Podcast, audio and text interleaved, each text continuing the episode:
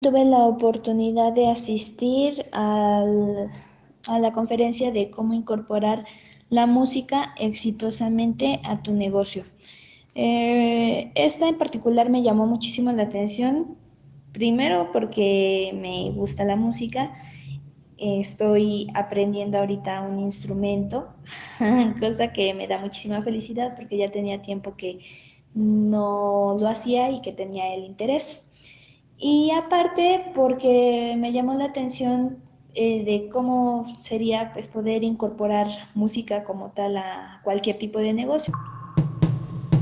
Pues hablaban sobre el potencial de la música en el tema emprendedor, la identidad que la música le puede dar a tu negocio, eh, cómo utilizarla, en qué momentos, eh, en qué sentidos y de qué tipo.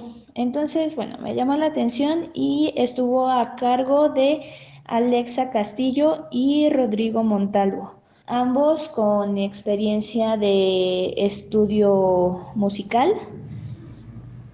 Y bueno, este, de lo más interesante que pude observar o de las conclusiones a las que pude llegar fue cómo te defines y defines a tu servicio a través de la música. Pensaba ¿no? en qué, qué sonidos, qué escucho. Si me pongo a pensar un poquito sobre eso, claramente podría ir pensando en un, en piezas musicales que podrían definir la esencia de lo que estamos haciendo en la fundación. Y tiene mucho sentido porque la música está presente en todo momento, sea música este, original, preexistente, eh, piezas musicales completas, canciones o bien simplemente sonidos. Eh, ponía atención en cómo acompañar el aprendizaje con la música. Y bueno, me parece que ahí hay un gran, mm, una gran oportunidad de poder explorar pues cómo ir integrando la, el canal auditivo con el aprendizaje, que como ya lo habíamos revisado en ocasiones anteriores, es un canal de aprendizaje importante donde la mayor parte de los eh, estudiantes son auditivos, entonces valdría la pena abordar eh, más a profundidad eh, cómo podemos definir a la fundación a través de la música. Hay muchísimos medios por los cuales eh, se integra la música, desde el audiovisual, eh, los servicios como tal. Mm, eh, ponían ahí varios ejemplos sobre cómo las marcas empiezan a tener una identidad, se puede ocupar la música para publicidad o simplemente también para ambientar el establecimiento.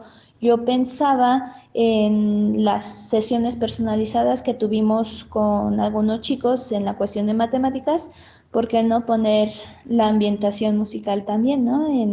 Eh, de acuerdo a lo que están realizando, por ejemplo, o en los videos, los podcasts que vamos desarrollando, también integrar la parte musical.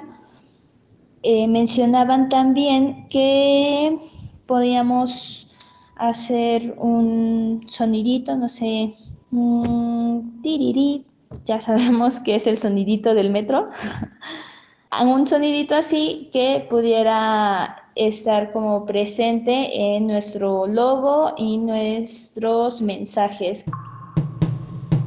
Que eso tenía un gran impacto en el recordar la marca, el servicio para poder ponerla a manera de ambientación en nuestro espacio que pudiera estar congruente con el mensaje que estamos eh, dando a nuestros usuarios. Y bueno, la idea es que la música conecta a todos. La música tiene el poder de crear redes que tienen la posibilidad de poder transmitir mensajes de manera rápida, eficaz sin importar género, sin importar eh, estatus social, sin importar este, motivaciones o demás. la música era algo que al instante podía tener un impacto importante en los demás. Y también, por último, recordaban la posibilidad que tenemos actualmente de entrar a ciertas plataformas que pueden ayudarnos a ambientar mejor los podcasts, los videos, todo el material educativo que estemos realizando, incluirlo en la parte tecnológica, pero que sea a través de los sonidos, la música como tal, eh, teniendo en cuenta la importancia y el alcance que estos pueden tener para la recepción de los mensajes. Hablaban también sobre las regalías, eh, cómo hacer legal eh, la propiedad musical, que en México todavía no está totalmente regulado eso.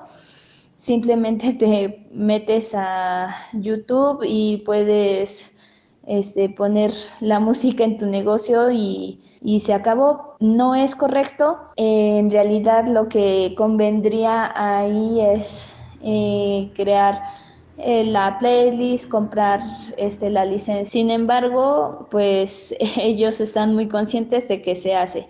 Eh, si tuviéramos que mm, crear una campaña de difusión o una campaña Em, con algún programa. Ah, bueno, lo recomendable es que se meta la música, pero que también revisemos las cuestiones legales de cómo incorporarla. Tal vez como un ejercicio personal y de equipo estaría bueno ir proponiendo algunas canciones que pudieran definir a lo que hemos hecho, a lo que queremos el mensaje que queremos dar con nuestras acciones, con nuestra congruencia, que podríamos incluso compartir como con nosotros, como con nuestra comunidad. Si les ha gustado este episodio, recuerden compartirlo con alguien que les sea valioso estas palabras, esta conversación y si quieren continuar con la conversación, búsquenos en redes sociales. Nos encuentran en www.kichigua.com.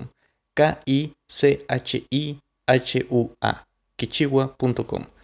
Que estén muy bien y recuerden que aprender es crear.